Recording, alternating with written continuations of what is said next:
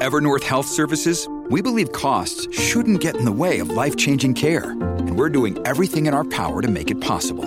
Behavioral health solutions that also keep your projections at their best? It's possible. Pharmacy benefits that benefit your bottom line? It's possible. Complex specialty care that cares about your ROI? It's possible. Because we're already doing it. All while saving businesses billions. That's Wonder made possible. Learn more at evernorth.com/wonder. Mom deserves the best, and there's no better place to shop for Mother's Day than Whole Foods Market. They're your destination for unbeatable savings, from premium gifts to show-stopping flowers and irresistible desserts. Start by saving 33% with Prime on all body care and candles. Then get a 15-stem bunch of tulips for just $9.99 each with Prime. Round out Mom's menu with festive rosé, irresistible berry chantilly cake, and more special treats. Come celebrate Mother's Day at Whole Foods Market. This episode is brought to you by Reese's Peanut Butter Cups. In breaking news, leading scientists worldwide are conducting experiments to determine if Reese's Peanut Butter Cups are the perfect combination of peanut butter and chocolate. However, it appears the study was inconclusive, as the scientists couldn't help but eat all the Reese's. Because when you want something sweet, you can't do better than Reese's. Find Reese's now at a store near you. From sponsoring cultural events to partnering on community projects, creating youth programs to supporting first responders, at MidAmerican Energy, caring about our community goes beyond keeping the lights on. It's about being obsessively relentlessly at your service. Learn more at midamericanenergy.com slash social. Bienvenidos a FDS Live. Bienvenidos al espacio Fundación Telefónica. Bueno, en esta ocasión cada uno desde su casa, que estamos en cuarentena y hay que quedarse en casa. Con todos vosotros, Alberto Rey. Hola a todos, bienvenidos al nuevo episodio de Fuera de Serie Slack. Bienvenidos al espacio virtual del espacio Fundación Telefónica de Madrid. En Fuera de Serie, en nuestras web y en nuestros audios, hablamos de series y solo de series. Y por Fuera de Series Live han pasado las series españolas más relevantes de los últimos años. Vida Perfecta, Paquita Salas, Art de Madrid o Élite han sido nuestras invitadas en el magnífico auditorio del Espacio Fundación Telefónica de Madrid. Cuando empezamos a, plantearnos estos eventos, siempre tuvimos claro que había dos series a las que queríamos invitar. Cuéntame y el Ministerio del Tiempo. Pues bien, estuvimos en nuestro último evento en Madrid y hoy nos quitamos la segunda espinita. Hoy nos acompañarán el creador y dos de las superestrellas del Ministerio del Tiempo. Así que vamos a ello. Bienvenido, Javier Olivares, a Fuera de Series Live. Hola, ¿qué tal? Muchas gracias. Bueno, antes de empezar, como tu serie no nos la acabamos y no nos la acabaremos nunca, que sepáis que en cuanto... Por si acaso la gente tiene dudas de qué serie es, espérate, mira, a ver. oh, mira, uh, ya está. Hola. En cuanto tengamos abierto el espacio Fundación Telefónica de Madrid, os volveremos a invitar con alfombra roja, con patatas fritas, incluso con un taxi a, a cada uno. Perfecto. Eh, bueno, vamos a empezar por el principio. Tenéis un nuevo ministerio en esta cuarta temporada. Sí, eh, es curioso porque eh, todavía yo creo que hay mucha gente que no la acaba de encajar, ¿no? La gente que lleva tantos años viendo el ministerio con el otro decorado, el patio. Eh, hay una anécdota, muy, anécdota muy graciosa, que es que hay gente que decía, ¿cómo echo de menos el patio y las columnas? Y yo le dije, pero si en la tercera temporada dejamos de utilizar los del capítulo 5, y no lo sabía, no se acordaba, es decir, la gente tiene una imagen en su cabeza, eh, la memoria es muy traicionera. Es decir, la gente tiene una imagen en su cabeza del ministerio que cree que fue, pero es como que te dicen, uy, ahora no hay comedia, ¿no? Y dices, pues no sé, que vean el arranque del 4, a ver si no hay comedia o si, o si hay comedia, ¿no? Entonces, el cambio de espacio para mí ha sido eh, al principio un problema y al final una gran solución de la cual estamos encantados, porque yo creo que eh, hemos conseguido rodar el ministerio en un espacio natural, o sea, en un interior natural y en un espacio que, que, bueno, ya lo visteis, me parece que es impresionante. Es decir, yo creo que lo que gana el despacho de Salvador en movimiento de cámara, en espacio y en todo lo que es de naturalidad, al final eh, el problema que era que al ser cuarta temporada, pero en realidad era una cuarta temporada que era una primera, porque al llevar dos años, casi tres años sin emitir, ah, se habían destrozado los, eh, los decorados, con lo cual hicimos números y construir los decorados nuevos impedía la producción de la serie, solo eso, o sea, ya no llegábamos. Así que buscamos una localización y ahí Jorge Fernández de Soto y sobre todo Imar Vigil estuvieron muy, muy brillantes y nos han dado, yo creo, un espacio maravilloso. Eh, pero el cuarto episodio, que es el último que hemos podido ver en Fuera de Series, eso es el Prado, Javier. Sí. sí, sí. sí, es maravilloso, ¿verdad? Ver a Velázquez versus las meninas de verdad en el Prado. O sea, todo, todo lo que es esa escena y todos los exteriores de, de la época del bombardeo del Prado con camiones y tal, son el Prado. Cuando fuimos a, visitar el rodaje del Ministerio del Tiempo de esta cuarta temporada, uno de los momentos más emocionantes está, está luego hablaremos con Marina y tenemos a Miguel Pastor, nuestro productor, que también estuvo aquel día. Fue, eh, en aquel día fue entrevistar a Jaime Blanch, es un señor de los que ya de los que ya no hacen, que nos dijo una cosa muy emocionante, pero que a mí me hizo mucho pensar, que dijo, no tengo ningún problema en retirarme después del Ministerio del Tiempo ya sé que a ti no te va a pasar y que tú no lo vas a hacer, pero conceptualmente tendrías algún problema en retirarte después del Ministerio del Tiempo? No, ninguno. el otro día hubo un, eh, hubo un artículo en El País de, del autor de, la España eh, oh, profunda, ¿cómo se llama? Sergio del Molino. Sergio del Molino. De la España vacía. Y, y lo puso muy bien, entonces interactué con él en, Facebook y, entró una amiga de él y dijo, es que es una gran serie. Y Sergio le respondió con la frase más bonita que yo he oído que me puedan decir a mí o a mi hermano si la pudiera oír, que es, es una obra que justifica una vida.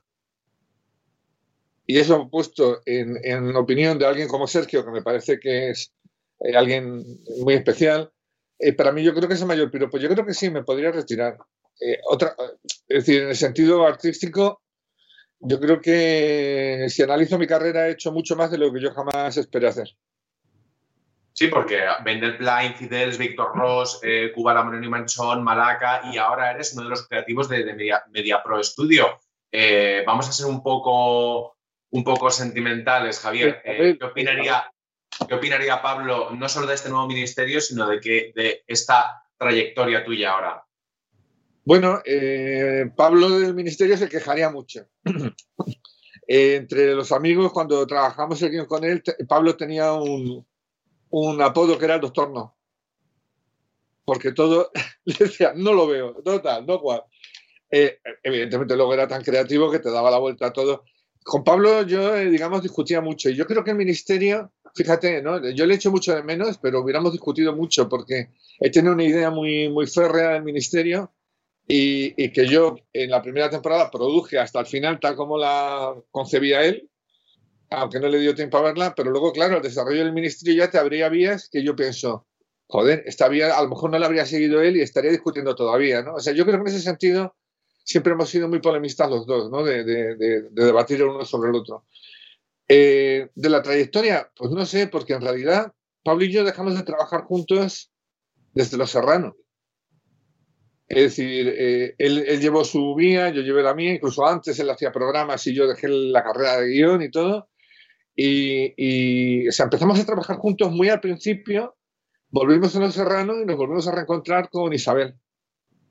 Entonces, bueno, si hubiéramos seguido haciendo el Ministerio del Tiempo juntos, hubiéramos opinado de uno del otro, ¿no? Pero si hubiera seguido una vida normal, yo creo que, normalmente a lo mejor hubiéramos estado haciendo cosas distintas. Me encantan estas nuevas historias de, los nuevos episodios del Ministerio del Tiempo, pero también me gusta que la serie es cada vez más gamberra. Eh, volvemos a ese Velázquez entrando en el, en el Museo del Prado mientras escucha a Velázquez Yo soy guapa. Ah, es, que ese tema, yo cuando, lo, cuando vi el vídeo en internet, ya no me daba tiempo a meterlo y dije, si alguna vez, pongo a Dios por testigo de que si alguna vez vuelvo a hacer una temporada del Ministerio, meto ese vídeo. Y cuando me dijeron de renovar, lo primero que pensé fue, pues voy a meter el Yo soy guapa, ¿no? O sea, eh, en ese sentido, es curioso, ¿no? Porque hay muchas imágenes del ministerio que han tenido un impacto, como, como la canción del iPhone Mars, que en un principio era, digan lo que digan, de Rafael, pero que luego Mark, eh, por también homenaje a Pablo y a otras muchas cosas, la, la, colocó. Y estoy muy orgulloso del de, iPhone Mars, porque me parece que gana. Y a Rafael ya le hacemos el homenaje al inicio, ¿no? Con la Paz de Westfalia, eh, leyendo eh, que además el propio Rafael nos envió un tuit, o sea, que en este sentido estuvo fenomenal. Pero esa imagen de, canción de la siguiente de, eh, de Lorca y la de, la de Velázquez, yo las tenía en la cabeza guardadas en un cuadernito para si sale el ministerio las meto. Entonces yo creo que, porque me, hacía falta, yo creo, ese tipo de, de, imágenes tan impactantes, tan directas, que no es que sean gamberras a lo mejor, pero que por per, se ya la gente puede recordar un capítulo con solo ese impacto de imagen. ¿Me, explico? Entonces yo creo que en ese sentido he, he intentado buscar toda la temporada en momentos así. Hay un momento, por ejemplo, en el capítulo 5, que no anticipo, porque vais a admitir esto antes de que lo se vea, que es un homenaje a Javier Poncela, eh, que es muy especial, ya lo veréis. Y además, ese episodio, ese momento, no es viable, yo creo, sin Julián, sin Julián Villagrán. Ah, no, claro, no, no. Julián es que es eh, el máster del universo, vamos. yo, yo, Julián, además, también. Eh, mira, para que lo tengáis claro, yo cuando empecé esta temporada, antes de que me dijeran, de que me llamara Televisión Española, oye, puede haber una cuarta temporada, dije, pues venga, vamos para allá. Yo tenía una lista de deudas que iban de imágenes, como os acabo de decir, y una de ellas es una deuda con Julián. Porque la temporada anterior, entre compromisos suyos de teatro, problemas de presupuesto, 20 líos, me había quedado muy poquito Velázquez en, en, la temporada, ¿no? Entonces, yo creo que esta temporada, sin haber mucho más, hay un Velázquez muy importante en la temporada. Eh, ya que estamos hablando de, Julián, sigamos con los actores, esa, mm. esa patrulla cada vez más, más compacta. Ha habido, hay gente que sale, que sale en algunos episodios, gente, gente que vuelve, pero los nucleares, nucleares eh, siguen ahí y han cambiado un poquito. Háblame del nuevo Alonso de Entre Ríos, por ejemplo. Eh, bueno, antes de hablar de ninguno, para mí el, el superpersonaje de esta serie es Salvador Martín. Yo, tengo muy claro que Salvador Martín y Jaime Blanc son la serie. Y aparte ya hablamos ya de, los demás, ¿no? El personaje de Alonso eh, lo hemos cambiado mucho, ya, iba en un proceso de cambio, ¿no? En, en, la anterior temporada, porque claro, tú no puedes tener a un personaje continuamente sorprendiéndose de que se enciendan las luces de la nevera. Es un personaje que también, además, ya en la primera temporada agarraba una Harley Davidson para salvar a, BP vuelve a tener grandes noticias para todos los conductores. Cuando vayas a repostar tendrás un ahorro de hasta 40 céntimos por litro en Península y Baleares y 35 céntimos por litro en Islas Canarias, incluyendo la bonificación del gobierno. Cada vez que visites una estación BP en la península de Baleares, puedes ahorrar y disfrutar de todas las ventajas que ofrecen en su programa Mi BP. Y si lo haces desde Canarias, podrás disfrutarlas a través del plan Dino BP. Así que ya sabéis, BP nos lo pone fácil para ahorrar al máximo estés donde estés. Hazte con su tarjeta en sus estaciones de servicio y si quieres consultar más información, puedes hacerlo en mibp.es y plandinobp.es.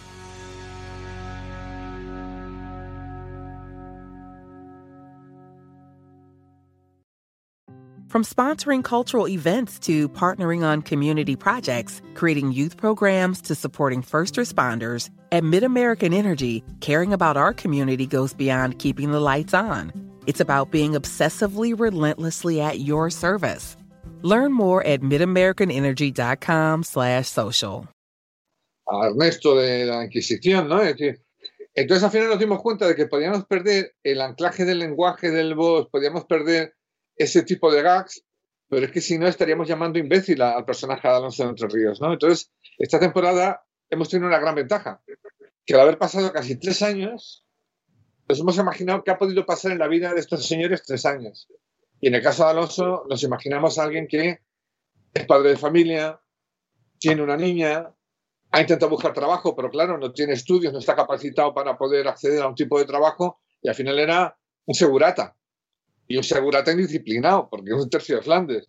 Entonces la acaban echando de todas partes y quien sí crece a nivel laboral es su esposa, que es la abogada prometedora que llega incluso a llevar alto. Entonces a mí me parecía, y, y Mark incluso lo, radicalizó más, ¿no?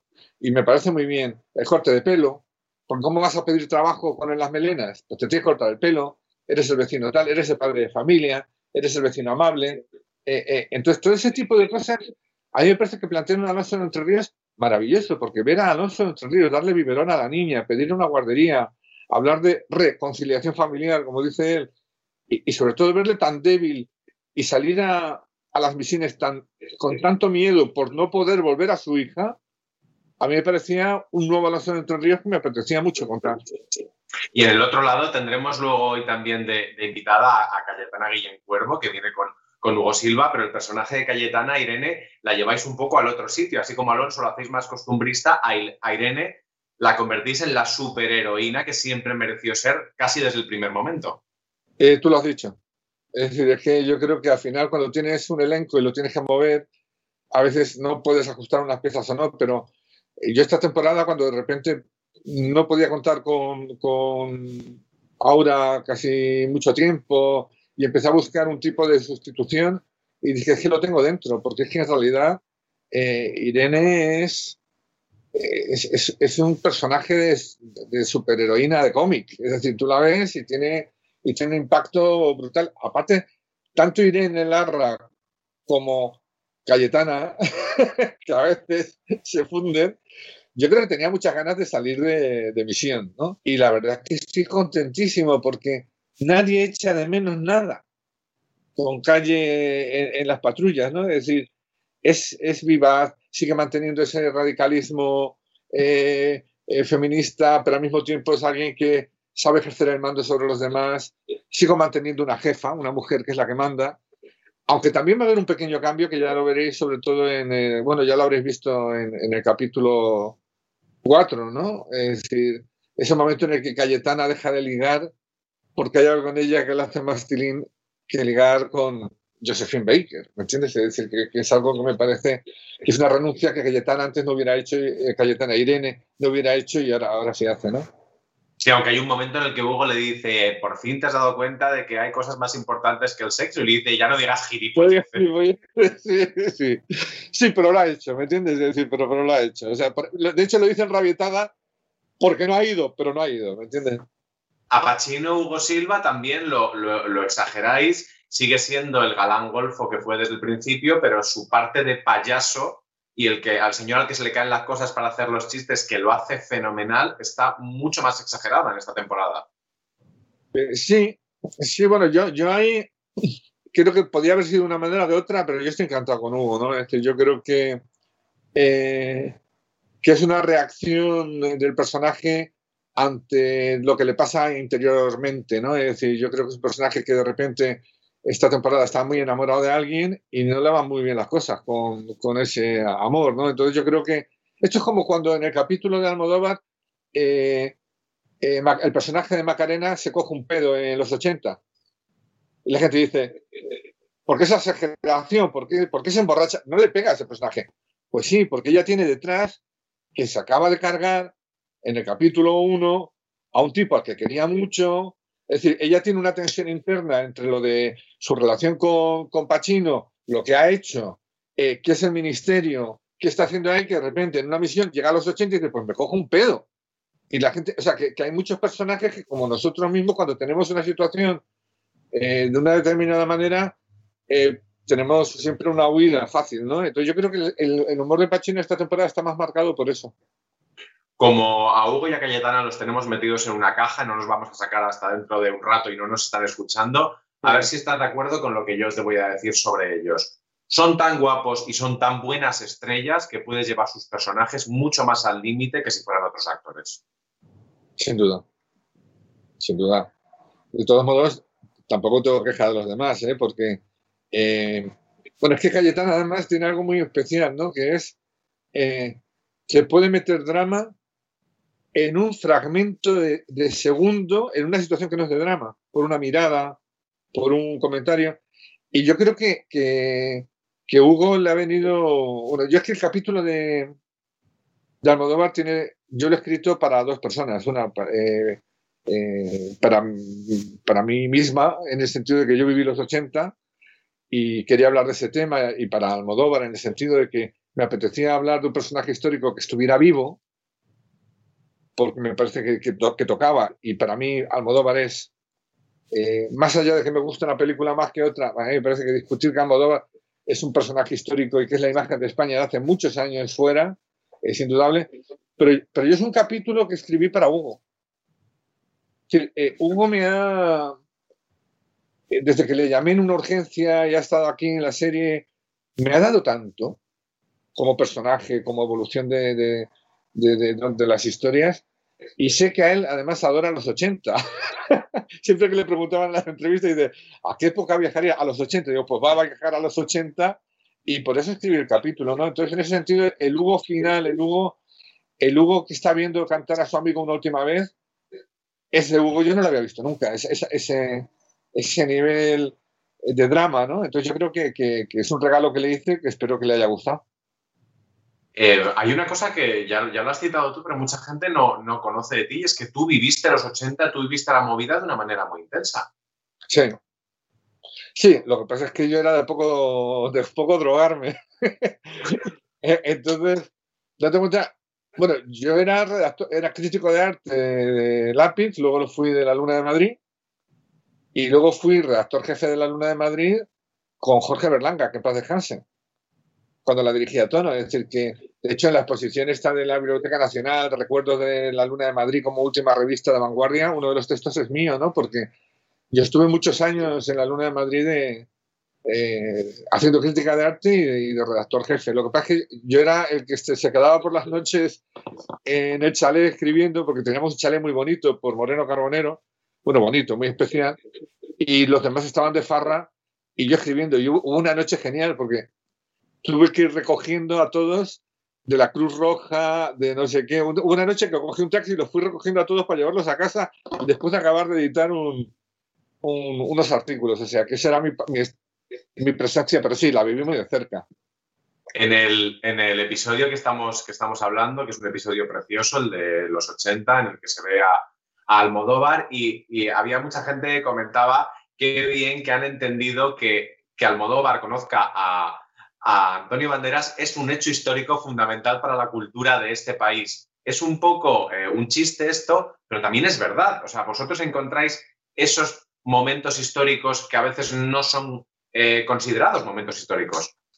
Sí, pero los tratamos como momentos históricos, además, porque la escena que contamos en, la, en, el capítulo de cómo encuentra, se encuentra a Almodóvar de repente a Banderas y ese diálogo y lo que dijo el amigo de Banderas, va, ha hecho una película pero ese no va a hacer más, lo describe Antonio Banderas en una entrevista al país. Es decir, esa escena está transcrita exactamente igual que como cuenta Antonio cómo conoció a Pedro.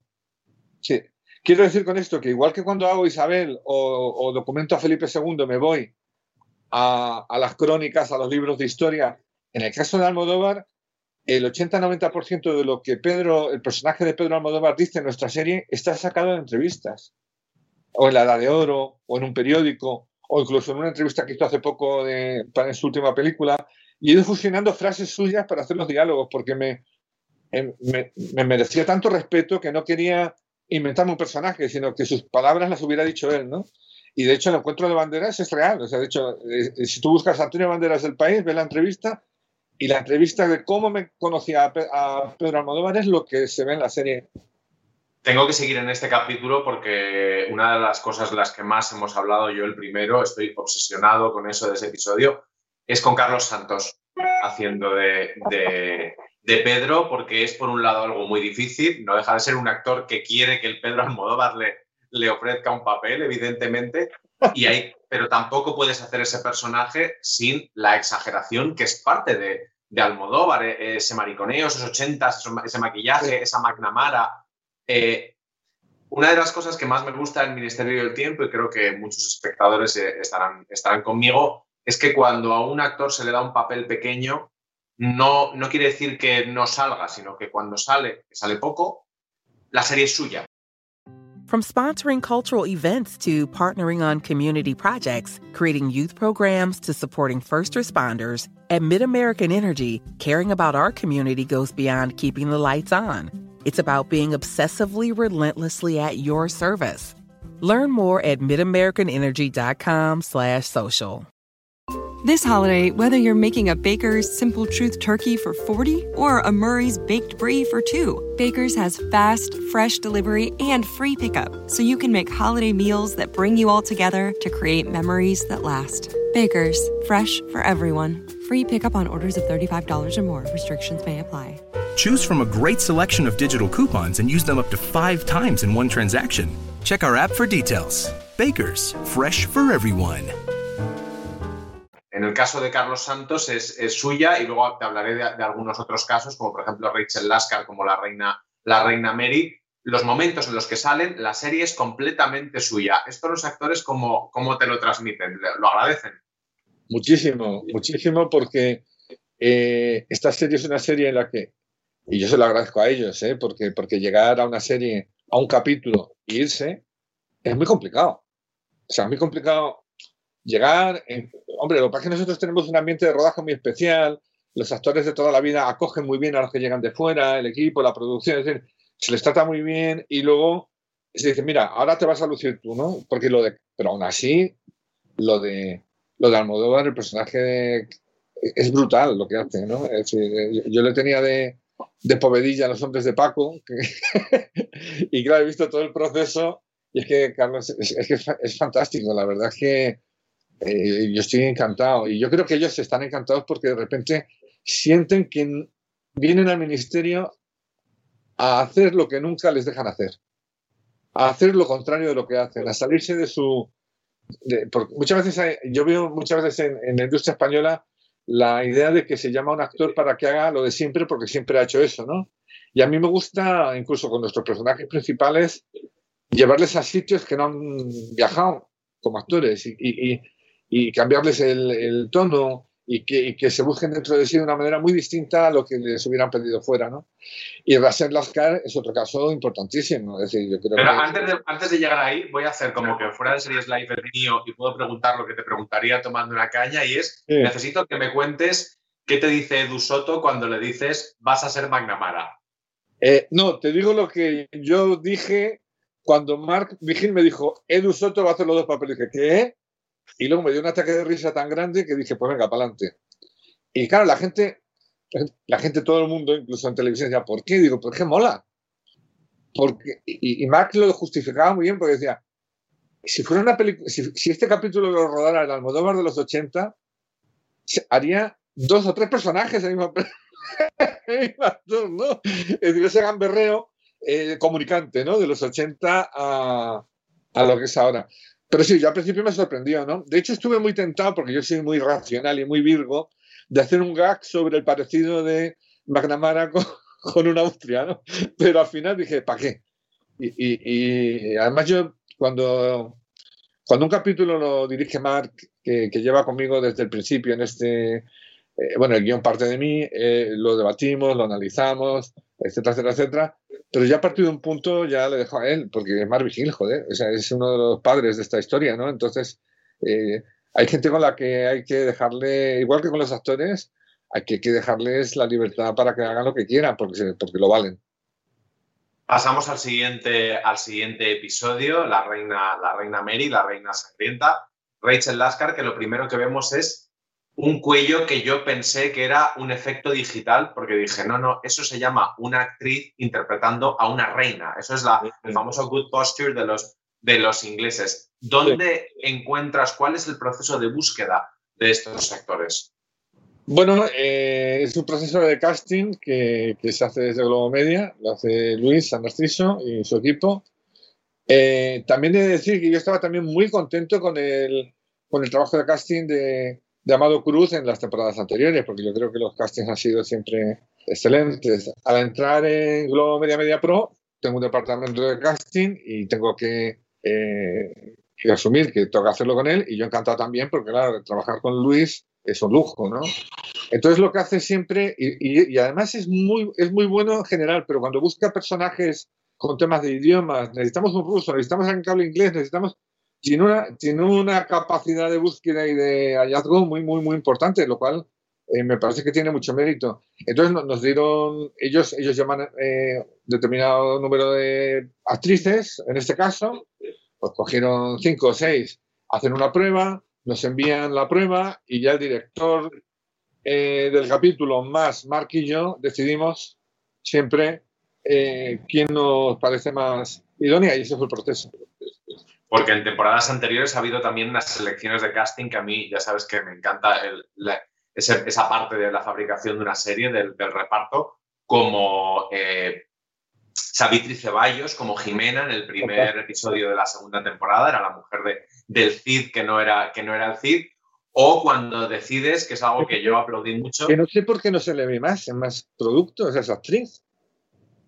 No, no, será porque, no será porque no la sacamos todos en todos los sitios, porque tanto ella como en el primer episodio de la tercera temporada, cuando Belén Fabra es esa mujer fatal y misteriosa eh, hitchcockiana para un episodio centrado en torno a la, idea de, de, Hitchcock y también se quedan con el, con el capítulo. Pero hay personajes que están durante toda la serie y que le dan ese toque, ya hemos hablado de Jaime Blanch, pero es ese punto costumbrista e hiper español como son Salvador y, Angustias, que son los favoritos de, la, de, la, de, todos, no creo que haya nadie a quien, a quien no le gusten, ellos están un poco en otra serie, ¿no, Javier? Sí, y yo creo, y, yo creo, y además lo digo como autocrítica, yo creo que con, con, la reducción de tiempo de los capítulos y los cambios que he tenido que hacer, porque de repente tenía un plantel, luego perdía a alguien un tiempo, porque contar todo el eh, a los principales con dos años y medio y que no estuvieran ocupados era muy complicado, con lo cual he tenido que hacer eh, en virguerías para que uno esté de tal a tal capítulo, el otro aquí no está, pero vuelve aquí, el otro solo, ahora solo puede estar uno.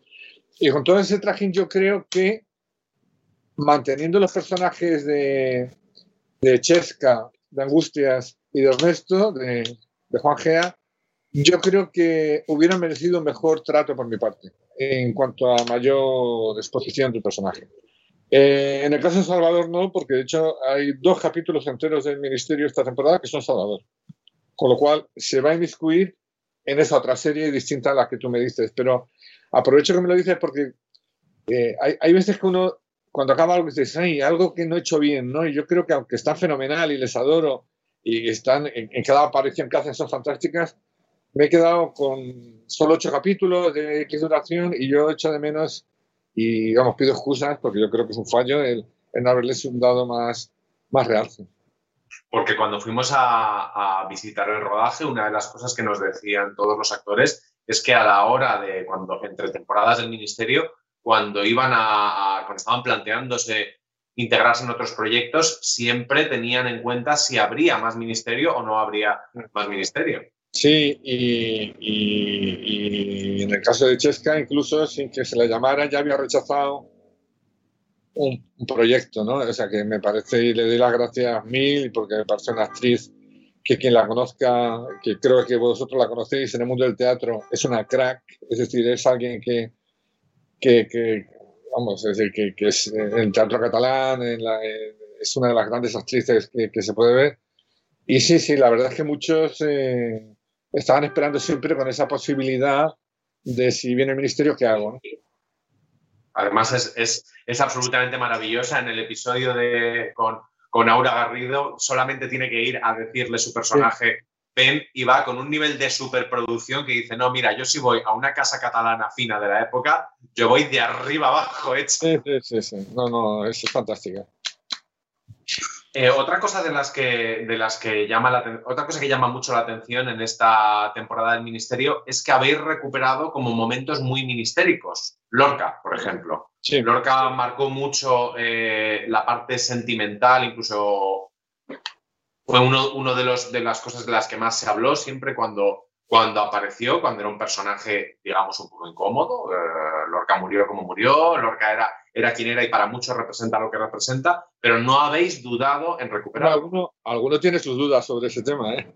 Como dirían en, mi amigo Harvey, a dos escuelas de pensamiento sobre el tema, parece. Pero vosotros no os lo planteasteis que, que no pudieran, que pudiera no estar. Eh, vamos a ver, eh, el Lorca de la primera era irrenunciable. Incluso desde el inicio que empezamos a preparar los capítulos, Pablo y yo, ya estaba ayer. Lo que pasa es que, claro, cuando yo llego a escribir ese capítulo, habían pasado tantas cosas entre medias que, todo tornó hacia otro punto de vista. Eh, para mí la vuelta de Julián, eh, o la marcha de Julián, porque yo en la, temporada 3 tenía preparada una marcha de Julián, que no era eh, la explosión. Entonces, para tenerle los primeros capítulos, pero no pudo ser, y ahí estaba Lorca. Entonces, cuando me llaman para la cuarta, digo, pues tengo que hacer volver a Julián y tiene que estar Lorca, ¿no? Entonces, eh, sobre todo por esa, esa relación entre realidad y sueños, ¿no? Entre, y sobre todo alguien que no tiene, que no tiene su memoria, ¿no?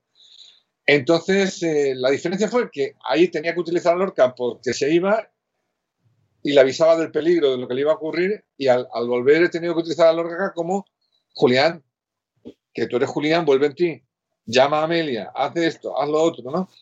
Pero sí, yo creo que Lorca es esencial y, y además tenía tantas ganas de ponerlo yendo a Camarón que es curioso porque la gente es, cierto que me dice, hombre, eso es como el Doctor Hugo y Van Gogh. Mira, hay una escena eh, de Cervantes en la primera, en la segunda temporada que sí la hice como homenaje a ese momento de, Van Gogh en, en, Doctor Who. Pero en este caso, que es cierto que hay una relación, ni me acordé de Doctor Who, porque para mí es Camarón y Lorca, que para mí es, eh, bueno, eh, impresionante. Entonces, esa escena quería hacerla y la he hecho, y ya me puedo, como decías tú, o como diría otro, yo ya he ganado también. Con hacer esa secuencia yo ya me siento satisfecho. Pues has nombrado Javier Doctor Who en todos los fuera de series live. Tenemos esta sección nueva con Marina, nueva no, la tenemos desde el primero, ¿por qué digo nueva? Con Marina Such, nuestra redactora jefe, en la que aprovechamos la serie invitada para hablar de otras series. Bienvenida, Marina. ¿Cómo estáis? ¿Qué tal? Empieza con Doctor Who. Espero que no me digas una serie que no conozca, no haya visto. Mm, las has visto todas, Javier. Estoy, oh. estoy convencida que las has visto todas. A ver. Y además, eh, vamos a empezar con Doctor Who, porque eh, justo la escena que comentabas tú de cuando se llevan a Van Gogh al Museo Van Gogh, creo que debe ser de las escenas con las que yo más he llorado en una serie en toda mi vida. Después de la escena de Lorca oyendo a Camarón, que fue, aquello fue, bueno, en fin. Ríos, ríos, vamos a dejarlo ahí. Eh, bueno, yo al día, yo ya luego no he vuelto a preguntar, pero a las 24 horas eh, había eh, eh, la escena así que se montó solita para colocar en Twitter y tal, tenía casi un millón y medio de visionados. Ahora estará, pues vete a saber, habrá, que, habrá crecido pues el doble o el triple, una cosa así. Pero. Marina, para los que los espectadores que tengamos que no sepan lo que es Doctor Who, lo cual me parece un poco una herejía, cuéntaselo. vamos a contar qué es Doctor Who, sí. El Doctor Who es es una institución en la televisión británica, porque lleva en emisión desde 1963, con un parón en medio, tuvo un parón en, los 90, eh, hasta que volvió en 2005, y la idea de Doctor Who era, eh, originalmente era llenar el sábado por la tarde de la BBC con un señor que viajara por el tiempo y sobre todo lo que querían hacer era divulgación histórica para niños, enseñarles a los niños la historia del Reino Unido. Era el partido de fútbol y luego Doctor Who. Exactamente, y luego Doctor Who. Entonces, lo curioso que tiene Doctor Who es eh, eso, que es un señor, es un alienígena que tiene dos corazones y que viaja por una, con una nave, que es la TARDIS, que es esta cabina de policía azul a la que estamos acostumbrados a ver. Y lo que él hace es que viaja por la historia, pero también viaja al futuro y también viaja a planetas alienígenas y viaja, ha llegado a viajar al final de la, del universo y cosas por el estilo, ¿no? Em, y la clave que ha tenido Doctor Who para aguantar todo este tiempo es que su protagonista principal se regenera, que es una cosa que tuvieron que hacer porque William Hartner, el primer actor, llegó a un punto que estaba muy mayor, había que cambiarlo, y decidieron que se regenerara el Doctor, con lo cual ya van 13 actores que han interpretado al Doctor, que de hecho en, España es un poco complicado ver esta serie, ¿eh? porque solamente se pueden ver de la temporada quinta a la décima de la era moderna en Amazon. hay historias con los derechos de todas las demás. Y lo curioso que tiene es justo esto que estábamos comentando ahora, que entre Doctor Who y Ministerio del Tiempo hay muchos puntos de contacto, porque sé que Javier es muy fan, yo también soy muy fan, llevo aquí la camiseta del decimotercer, la decimotercera doctora, perdón, pero eso es, es que es una serie que crea un grupo de, unos Whovians, un grupo de fans muy fuerte y que es eso, tiene un montón de contactos con, con el Ministerio del Tiempo. Si lucharan los Jubians y los ministéricos, ¿quién ganaría, Javier? No lo sé. Yo creo que hay muchos Jubians que son ministéricos a la vez, ¿eh? O sea, yo conozco muchos. Hay otros más radicales que, ah, es un plagio. Bueno, pues ya está. Eh, todo, parte, bueno, primero, yo soy un fan con mi hermano y mi hermano eh, veía a Doctor Who con su hija hasta el final. O sea, lo estuvo viendo cada capítulo nuevo y tal. Yo tengo aquí a mi derecha en la estantería no sé cuántos libros de Doctor Who, de los capítulos, o sea, que eso no... Eh, pero a mí me importaba mucho más Doctor Who eh, en la primera etapa, que era más historia. Luego ya derivó en, muchas cosas más y de vez en cuando aparecía algo histórico, ¿no? Eh, de hecho, yo creo que la doctora ha tenido en esta temporada algo, pero sobre todo en la anterior varios capítulos que ya que eran más Ministerio del Tiempo que lo que la gente entendía que era Doctor Who. Y de hecho en Twitter algún seguidor inglés lo decía, esto parece Minister Time, ¿no? Que no sé cómo lo veían, pero en fin, no sé si Netflix lo emitía allí. Era un, a mí Doctor Who me, me ha llamado la atención siempre por dos cosas evidentes. Una, porque es cultura pop. Yo recuerdo cuando yo me iba a Inglaterra que existía el Museo de la Imagen en Movimiento, el, el MAMI, que lo cerraron, y tenía una sala sola en la que podías meterte en la tarde y volar, no sé qué tal. Y yo cada vez que iba a Londres hasta que la cerraron, iba a esa sala. Y es un icono pop. Y para mí por eso adoro Doctor Who. Y también lo adoro por algo muy importante para mí, su ética. Su ética. Es decir, es, una, es, un, es un personaje es una serie que sale como, surge como serie para adolescentes, en la que la historia, la cultura, la ética es vital. Entonces, para mí, eh, esos son los dos grandes puntos. Luego, nosotros no viajamos al futuro, de momento. Nosotros no contactamos con alienígenas. De momento. De momento. Ah, eso, eso yo creo que va a ser forever. pero, pero que yo creo que el otro además es, es, muy distinta a nuestra serie, ¿no? Yo creo que, siempre lo he dicho, nuestra serie es mucho más parecida a la patrulla del tiempo como concepto, no como desarrollo o como a, a las puertas de Anubis. La idea de una agencia de viajes que, de, Team de ¿no? La, idea de una agencia de viajes que lleva a unos supermillonetis a ver a, conocer a Dickens. Eh, y ahí salía parda, ¿no? Entonces, eh, lo que pasa es que en una entrevista que me hicieron, eh, fíjate el tiempo que era, que era para recoger un premio de Isabel, de la primera temporada, me dijeron, ¿estás en algún proyecto? Y dije, voy a lanzar esto a ver si me sale. Dije, estoy haciendo una serie que es una mezcla de Doctor Who, Mortadelo y Filemón. Pero el titular quitó Mortadelo y Filemón. Entonces, a partir de ahí, la comunidad Jubian me persiguió a muerte por, el, por calles, lluvias, desiertos y ciudades, ¿no? Y de hecho yo creo que muchos de ellos cuando estrenamos el capítulo 1 del Ministerio se sentaron delante de la pantalla para descojonarse de nosotros, diciendo, mira, la 1 haciendo una de viajes por el tiempo, Doctor a la española, vamos a ver. Lo bueno fue que cuando lo vieron muchos eh, empezaron a llamar a otros y decir, oye, ¿estás viendo esto? Y al final ahí empezó todo nuestro fandom, ¿no? Por sorpresa. Marina, nuestra siguiente serie es también de viajes al pasado, pero no a la historia. Eh, no a la historia, no a grandes acontecimientos históricos, porque en la siguiente serie de la que vamos a hablar, que es esta, tuvo una racha en la que fue contemporánea de Doctor Who, porque se emitió en los 80, es a través del tiempo, aunque igual hay gente que la conoce por el título original, que se llama Quantum Leap. Eh, esta serie, el protagonista era Scott Bakula. Sí. Esta, su protagonista es un científico que está haciendo un experimento, tiene un accidente y eh, por culpa de ese experimento viaja al pasado. La diferencia es que él viaja al pasado, se mete en el cuerpo de personas que están en el pasado. Entonces, eh, no están en acontecimientos históricos grandes, pero lo que tiene que hacer es ayudar a esas personas a superar un problema que tengan, el que sea. ¿Qué pasa? Que al hacer, al hacer que Sam Beckett, que era el nombre de este, este personaje, se convirtiera, poseyera el cuerpo de estas personas, lo que sí que le permitía a la serie era tocar temas que, eh, pues, que eran muy importantes y que a lo mejor de otra manera no podría tocar, ¿no? Pues tipo la segregación racial en el sur de Estados Unidos en los 60, eh, o la discriminación por género que podía tener una mujer, a lo mejor, o una mujer maltratada, igual también en los 70, eh, o un capítulo que tuvo muy, muy celebrado en el que el protagonista era un, un chaval que tiene una discapacidad intelectual. También lo que pasaba con esta serie es que eh, cuando Sam conseguía ayudar a estas personas, saltaba a otra época. Y él lo que intenta todo el rato es intentar volver a su tiempo, pero no puede, no sabe por qué. Entonces ahí estaba un poco la comparación de Mortebel y Filemón que ha hecho Javier. En este aspecto de cambiar de cuerpo no le venía mal, ¿eh?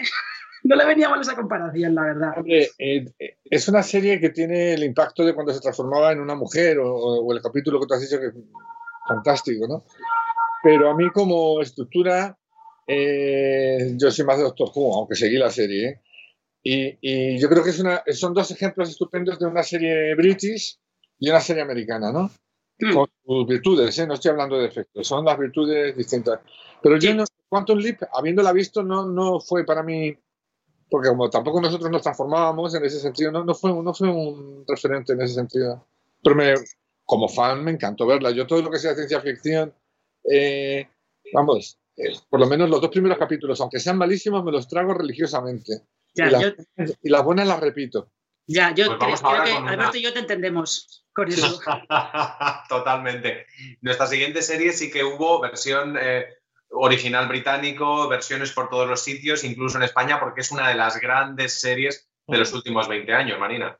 Sí, además está... Eh, también hay algunas, lo que le pasa a Julián se parece un poquito a, lo que le pasa a Sam Tyler, que es el protagonista de Life on Mars, que es eh, esta serie de BBC de, mediados de los años 2000, en el que eh, su protagonista lo que le ocurre es que él es policía en Manchester en 2006, está investigando un caso y de repente lo atropellan. Y cuando se despierta del atropello, está en Manchester, pero está en 1973. Claro, él de repente no sabe qué le ha pasado. Tenía, la serie siempre tenía en los títulos de crédito esta frase de BP vuelve a tener grandes noticias para todos los conductores.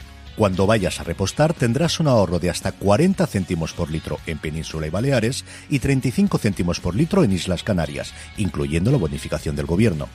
Cada vez que visites una estación BP en la península de Baleares, puedes ahorrar y disfrutar de todas las ventajas que ofrecen en su programa Mi BP.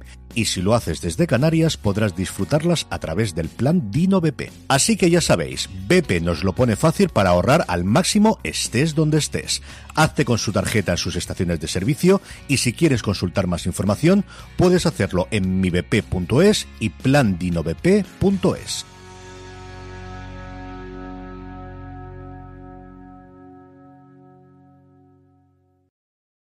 From sponsoring cultural events to partnering on community projects, creating youth programs to supporting first responders, at MidAmerican Energy, caring about our community goes beyond keeping the lights on. It's about being obsessively relentlessly at your service. Learn more at midamericanenergy.com slash social. No sé si estoy, no sé si estoy eh, muerto, en coma, o es que he viajado en el tiempo.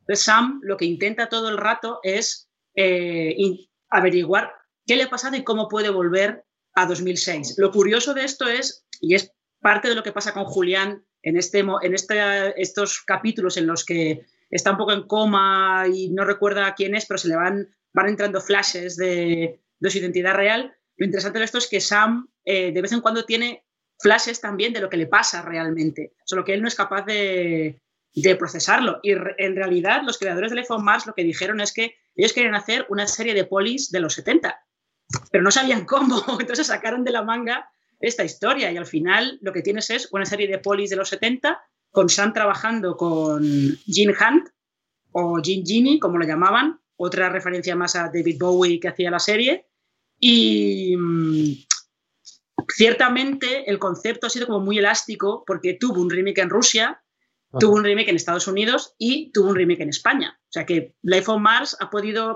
puede, estar en cualquier sitio. Esta eh, serie no la conocías, ¿no, Javier? Life on Mars sí, sí. bueno, de hecho, eh, en exclusiva, eh, la página se verá bien. A ver si lo puedo. Tengo aquí la Biblia de, de lo que hicimos con banda sonora en CDs, dos guiones esto no lo ha visto nadie. ¿eh? Esta fue nuestra versión de Pablo y mía del iPhone Mars. Que, eh, bueno, pues nos salió. nos salió, yo creo que. Eh, nosotros llegamos a hablar. Vino gente de la BBC a, vernos. Y nos hizo una entrevista larguísima en el plató de Amar, Amar en tipos revueltos. Porque le íbamos a hacer para, para Diagonal con llamaban a Colocha y Jan Bass, y, estaban encantados. Y, fuimos, y, de repente, cuando nos quisimos dar cuenta, eh, pues Antena 3 ya había hecho sus gestiones, la tenía. Entonces, lo que hizo Antena 3 fue una especie de concurso eh, a varias productoras a ver quién lo hacía más bonito. Nosotros competimos, pero sabíamos que no lo íbamos a ganar. Eh, nuestra serie se llamaba. ¿Por qué lo sabías que no ibas a ganar? Sí, lo sabía. Hay cosas que uno intuye. Entonces, eh, nuestra serie se llamaba La leyenda del tiempo, porque en vez de Bowie soy a Camarón en el coche cuando se estrellaba, y era un homenaje a, a ese momento histórico que además en España era potentísimo, que era el paso de la dictadura a la democracia, el paso de que los policías dejaban de ser grises y se ponían de marrón, el vaquilla, el hoy de la iglesia, todo ese momento de cine de la época estaba plasmado en nuestra, nuestra serie. Eh, entonces, bueno, pues lo hicimos con mucha ilusión y no salió. Yo, además, eh, por parte de Diagonal, llamaban a Colocha eh, había planteado ya que fuéramos nosotros showrunners de la serie, con lo cual hubiéramos sido, hubiéramos ejercido esa influencia mucho antes que luego lo hemos podido hacer. Y para mí es uno de los momentos más eh, tristes de mi carrera profesional, sin duda. Pero luego en el ministerio te has desquitado porque suena Camarón, suena Bowie, suena todo. Sí, sí, sí. Pero yo creo que yo creo que, teníamos una, idea muy potente y que además, mira, yo que soy de la movida de los 80 y que documento para hacer Life on Mars en el año que Life on Mars ocurre, que es maravilloso en España, que es el fin de una dictadura, con una situación súper violenta en las calles, por, todos los lados, a mí que se llamara la chica de ayer, que era una canción de los 80, ya me, me chocaba, no sé si me explico. Eh, luego no sé cómo estuvo la serie porque no pude verla, ¿me entiendes? Es decir, porque me dolía tanto tal que no, que no la pude ver y me han dicho que está bien y me alegro, le felicito y tal. Pero sí, para mí era muy potente, porque hubiera sido un antecedente del ministerio muy claro. O sea, habríamos hecho el preministerio en, en aquel momento. Ahora bien, a lo mejor si hubiéramos hecho eso, luego no hubiéramos hecho el Ministerio del Tiempo. ¿Entiendes? Con lo cual, lo comido por lo servido. Bueno, acordémonos de que Ryan Murphy eh, fió una temporada entera de American, de American Horror Story a Jessica Lange cantando Life on Mars en, en, un, en un circo. ¿Cómo es ese momento de Raúl Prieto cantando? Bueno, y el de, Jessica Lange, que no, Raúl Prieto. Eh, bueno, él hace playback. La, canta Álvaro Baroja, creo que se llama, de, un grupo ruso. Ruso es el nombre, R ruso, no que sea un grupo ruso. Y si me equivoco, que me perdone el nombre. Y, bueno, eh, a mí ese momento me parece, además yo lo vi rodar, ¿eh? lo, vi grabar en directo y ya era impresionante allí. Es decir, estábamos todos como, como Hugo. Y, repetía y, decíamos, no, no, que repita más, que no deje de cantar la canción, ¿no? Porque a mí me parece un momento maravilloso que además es un homenaje no solo a esta serie, pero sobre todo es un homenaje a mi hermano. Y es un homenaje a mi hermano que vale el doble porque porque viene de parte de Mark.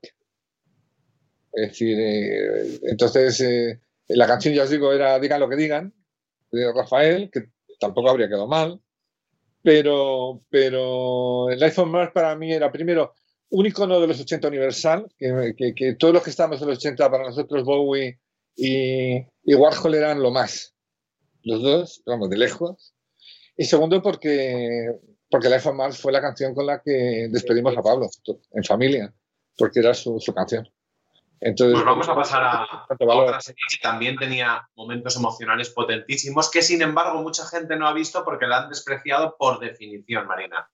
Sí, porque se lleva el San Benito de. Es una serie para señoras, que es Outlander. Eh, eso está en una adaptación de unas novelas de Diana Gabaldón que curiosamente están inspiradas por Doctor Who, luego diremos en qué sentido está inspirada en Doctor Who, y aquí lo que ocurre es que su protagonista es Claire, que es una enfermera, que enfermera de combate durante la Segunda Guerra Mundial, cuando acaba la guerra en 1945-46, se va con su marido de viaje por Escocia y allí encuentra un círculo de piedras mágicas cerca de Inverness y a través de ese círculo de piedras viaja a 1743. Y se Pero encuentra luego da igual. Eh, no da igual, ahí está el tema, que no da igual. lo curioso de esto es que la diferencia que tiene Outlander es que ella viaja al siglo XVIII y lo que ella cree es que está atrapada en el siglo XVIII, que tiene que intentar adaptarse como buenamente pueda. Además, aparece en Escocia cuando Highlanders y la corona británica están enzarzados en todo tipo de luchas y está a punto de venir una guerra entre los dos. Y lo que le ocurre a Claire es que, aparte de conocer a Jamie, que es un Highlander del que se enamora y vive una historia de amor así épica, que es por lo que se lleva a la serie de señoras, lo que pasa con Claire es que tiene que intentar que sus conocimientos del futuro, en este caso, no le, no le traigan problemas, porque ella, al ser enfermera, se dedica a ser sanadora. Y algunas de las cosas que aplica, al final la acaban acusando de bruja y la intentan quemar en la hoguera directamente. Y lo que decía yo antes, que está inspirada en Doctor Who, es que eh, la autora Diana Gabaldón, que era, era periodista, era redactora en una, revista de informática, le gustaba mucho Doctor Who, la era clásica de Doctor Who, y a ella le gustaba el Brigadier, que era un, uno de los acompañantes de, creo que del tercer Doctor, y tenían otro colega que era un Highlander que nos acompañaba en las aventuras, y ella de repente empezó a pensar, eh, pues, cómo sería si eh, hubiera una mujer metida en medio de los Highlanders. Y se puso a escribir esa historia. Pero lo que le pasaba es que este, este personaje tenía muchas, su pensamiento tenía un montón de ideas que eran muy modernas. Se ponía a criticarlos a todos desde el siglo XX. Entonces decidió que fuera eh, una viajera en el tiempo. Y lo que es divertido de esto es que su editor, cuando ya le presentó el libro, le dijo, mira, tienes dos opciones. Lo puedes publicar como ciencia ficción y vas a vender, no sé, 5.000 ejemplares, lo puedes publicar como novela romántica y vas a vender 500.000. Tú decides. Entonces decidieron publicarlo como, como novela romántica. Pues de una cosa tan supuestamente para, para, señoras, vamos a saltar a algo que supuestamente es para chavales, pero tiene también mucho pozo, que es Legends of Tomorrow. Háblame de Legends, Marina. Eh, bueno, Legends of Tomorrow es una mamarrachada, es una mamarrachada genial. con momentos, con momentos geniales. Y es una mamarrachada maravillosa, es maravillosa. Porque es brillantes. Sí, es que esta, además, Legends of Tomorrow, que esta se puede ver en, en HBO España, Outlander se puede ver en Movistar Plus. Eh, es una serie que empieza como una derivación de secundarios, de series de superhéroes, de, de Arrow y de Flash, y llega un punto que los meten a todos en una nave espacial y les dicen, bueno, os vais a dedicar a arreglar aberraciones temporales. Pues, es que además es literal, o sea, los meten a todos en una nave espacial y les dicen... Sí, sí, sí, les dicen, vais a ir a arreglar aberraciones temporales. Eh, que siempre las crean o supervillanos que intentan cambiar la historia, conseguir algo, lo que sea, o demonios directamente. Pero claro, la gracia de Legends of Tomorrow es que ellos no tienen sentido del ridículo, no tienen ninguna vergüenza y, eh, o sea, yo creo que lo más destacado es que uno de las, no grandes héroes, pero una de las cosas que ellos utilizan para resolver un problema es un Furby azul de 50 metros que se llama Vivo, que, los, que lo sacan de la era vikinga. bueno, no, se lo llevan a la era vikinga por, por causas que... Pero vamos a ver, es una mamarrachada y tú ves capítulos, de hecho, cuando hacen crossover y tal, a mí me pierden.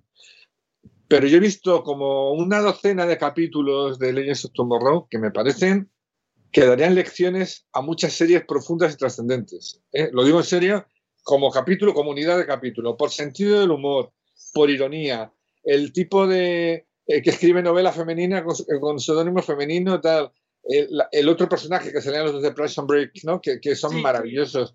Sí, yo creo que tienen toda su lucha eh, y todo su, estilo LGTB, pro LGTB, que me parece maravilloso. a mí, Leyes of Tomorrow me parece, eh, aparte de que me divierte mucho, que ha tenido momentos eh, verdaderamente. bueno, la aparición de Constantine en un determinado momento también tiene momentos muy brillantes. Es decir, para que yo me, considero fan de, de Legends of Tomorrow, aún soportando algún capítulo y alguna situación que digo, esto se la han quitado encima, ¿no? Pero, pero lo que es cierto es que yo, fíjate, cuando habla la gente de, series y de temas famosos de Timeless, si os acordáis, eh, yo veo más parecidos en Legends of Tomorrow con el Ministerio del Tiempo que en Timeless. Bastantes más, ¿eh? de hecho, he visto gags y situaciones eh, bueno, no lo, no lo, quiero decir yo porque luego vienen mis haters y ya me, apedrean, ¿no? Eh, pero vamos, yo veo, muchas más similitudes. Lo que pasa es que primero lo hacen tan gamberro, lo hacen tan porque sí, y sobre todo no nos llamaron para pedirnos guiones ni hacer eh, pactos económicos para tal, que evidentemente yo, vamos, yo soy un fan de, de Legends of Tomorrow, aunque la última temporada me está costando. ¿Pero a ti te gustaría hacer una, una serie de superhéroes? quiero hacer una serie de superhéroes. Lo que pasa es que como ahora hay tantos superhéroes cotidianos, a mí me, van a pillar un poco... Pero sí quiero hacerla y desde otra visión. Eh, muy, muy Ministerio del Tiempo del revés. Es decir, es irme al año 2070 o 2050 y tantos y contar la memoria de un superhéroe desde allí para atrás. Es decir, yo fui un superhéroe en la España 2020, pero te lo está contando en flashback desde el año 2070 porque así me permite reinventarme la España que va de 2020 a 2070. Inventarme a ver qué España me invento, ¿me entiendes? Desde ese punto de vista, sí, pero ¿Sabes qué pasa? Que ahora puedes tener una idea, pero que o tiene un sello especial o personal o ya se ha hecho, con lo cual tienes que tener cuidado de, de... Hombre, en nuestro caso no hay problema porque todo está en una novela de Planeta que hemos comprado los derechos, ¿no? Con lo cual no está ahí la novela. Pero que, que tienes que tener cuidado de que lo que haces nunca sea una cosa más. Yo creo que si nos dedicamos cada uno a nuestro trabajo es para hacer que lo que hagamos sea una cosa especial, distinta, ¿no? Y esa es mi lucha, de siempre lo ha sido y lo que, bueno, Alberto que me conoce hace muchos años sabe que con mis errores, defectos y alguna virtud, mi gran lucha en esta vida profesional es salirme de, del mainstream, ¿no? Es decir, hacer algo un poco distinto. porque yo ya lo había vivido, yo había hecho Los Serranos, había hecho Los Hombres de Paco, pero la idea mía de hacer una serie de superhéroes valdría si es para, para que aportara algo nuevo, si no, no lo haría. Bueno, que sepas que en aquella visita yo recuerdo con mucho cariño, porque fue una de las últimas cosas guays que hicimos antes de enterrarnos en casa a los nuevos platós, que no son platós porque es un lugar real, real del Ministerio del Tiempo. Le planteé a Hugo Silva que eran un poco ya los Vengadores, que tenían cada uno su personalidad y cuando se juntaban eran los Vengadores. Y con Hugo y con Cayetana vamos a hablar ahora de cosas de superhéroes y de cosas del Ministerio. Muchas gracias. Los Vengadores de de superhéroes, pero también los Vengadores de la BBC. Porque. Eh, hay una Emma Peel española, esa es Cayetana Cuervo, sin duda. Exactamente. es decir, Cayetana es la Emma Peel española. Entonces, eh, eso para mí, yo es que también vivo de aquella época, porque yo soy más viejo que Doctor Who. Pues es lo primero que les vamos a preguntar ahora en cuanto los, los recibamos aquí. Muchas gracias, Javier Olivares, por estar hoy con nosotros en Fuera de Series Live. Y gracias, Marina Such. A ti te veo luego. Hasta luego. Muchas gracias, de verdad. Y bienvenidos, Hugo Silva y Cayetana Guillén Cuervo. Pues efectivamente, aquí están Álvaro Nieva, redactor de Fuera de Series, con Cayetana Guillén Cuervo y Hugo Silva, las superestrellas del Ministerio del Tiempo. Hola, chicos, ¿cómo estáis? ¿Qué tal? Muy buenas. Hola, muy bien, muchas gracias. Eh, Cayetana, acabamos de hablar con Javier Olivares de series de superhéroes y nuestra teoría, y creo que la suya un poco también, es que los patrulleros del Ministerio del Tiempo lo sois un poco. Hombre, los patrulleros del Ministerio del Tiempo son agentes eh, muy bien entrenados y eso tiene algo de superhéroe, ¿no? tiene algo de superhéroe el que va a salvar al otro, el que se juega la vida por salvar a otra persona, ¿no? El que pone la prioridad en el otro. Y yo creo que los patrulleros tenemos eso. Pero me reconocerás, Hugo, que hay algunos planos de estos en los que vais por los pasillos del ministerio que son planos muy Marvel. Sí, son como muy míticos. Y además ya es un poco, ya, ya viene de otras temporadas, eh, ahí la cámara lenta y todo eso, y presentando ahí al, equipo que vaya a hacer la, la misión. Sí, luego también sí que es verdad que cada, mm, cada personaje, igual que pasa con los superhéroes, no un poco con la teoría, eh, tienen, cada uno tiene como un pues como una facilidad ¿no? para algo y que siempre se usa en, en, determinado momento en la misión. O sea que eso también, también es una un poco marca de la casa, sí. Ese plano del que estás hablando eh, ándate al loro en el último capítulo porque Mark Vigil nos hizo un homenaje muy concreto en ese plano. Fue el plano de los planos, el metaplano. Sí, se hace ya. Cayetana, mejor que el, porque el GIF famoso es el, tuyo de Vamos allá, ¿no? pues es que una chica haciendo así, vamos allá con todo el escote, pues es metáfora de muchas cosas, ¿no? Lo puedes aplicar a un montón de situaciones. Así que además te da ánimo, ¿no? Y dices, sí, pues sí, allá vamos, ha quedado con la posteridad. el allá vamos, sí, sí, sí. Mola. Yo os quería preguntar, porque de esto que habláis, de la diferencia de los personajes que son un poco superhéroes, eh, una cosa que está explotando mucho ahora el, Ministerio del Tiempo son los cambios de patrulla, que ahora en cada episodio, en cada misión, hay una combinación diferente de personajes ¿Cómo para vosotros esto eh, hace que cada episodio sea casi una serie nueva? Cada vez que hay una combinación diferente, hay un tono diferente, una serie distinta, ¿no? Sí, es genial. Es que también, claro, eh, esta temporada estamos todos, entonces hay, muchísimas combinaciones posibles. Y yo creo que eso enriquece la serie totalmente.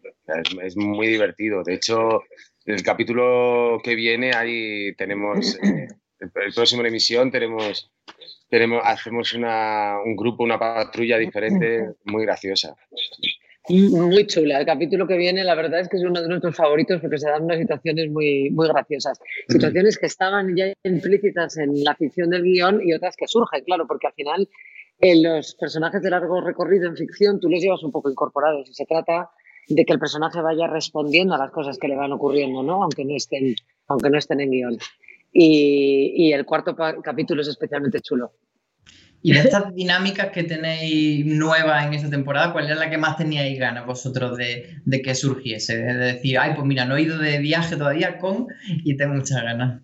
Pues en este capítulo precisamente la combinación de, una de las patrullas es, es, que yo no me la hubiera imaginado. Yo no me lo hubiera imaginado, es que no quiero adelantar tampoco, pero, pero creo que es bastante, bastante divertida bastante, bastante cachonda. Va a haber más combinaciones, ¿eh? pero esta yo creo que es muy, muy divertida. Sí, eh, cada personaje está muy definido y tiene una relación muy característica, muy, particular con los demás. Por lo tanto, al cambiar los personajes de la patrulla, la patrulla cambia totalmente y también la acción-reacción con, con, lo que pueda suceder fuera, ¿no? Entonces está muy bien. Y el sentido del humor cambia porque cada personaje tiene su forma de filtrar los hechos y el punto de vista, que es muy interesante.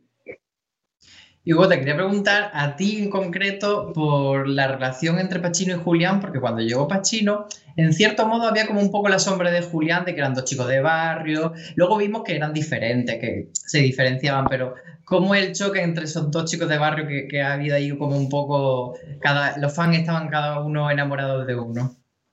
No, pero vamos, yo creo que yo creo que no hay ningún choque. Yo creo que son personas que además se complementan mucho. O sea, creo que son, creo que sí que pueden ser parecidos, pero son de épocas diferentes. Yo creo que son personajes diferentes.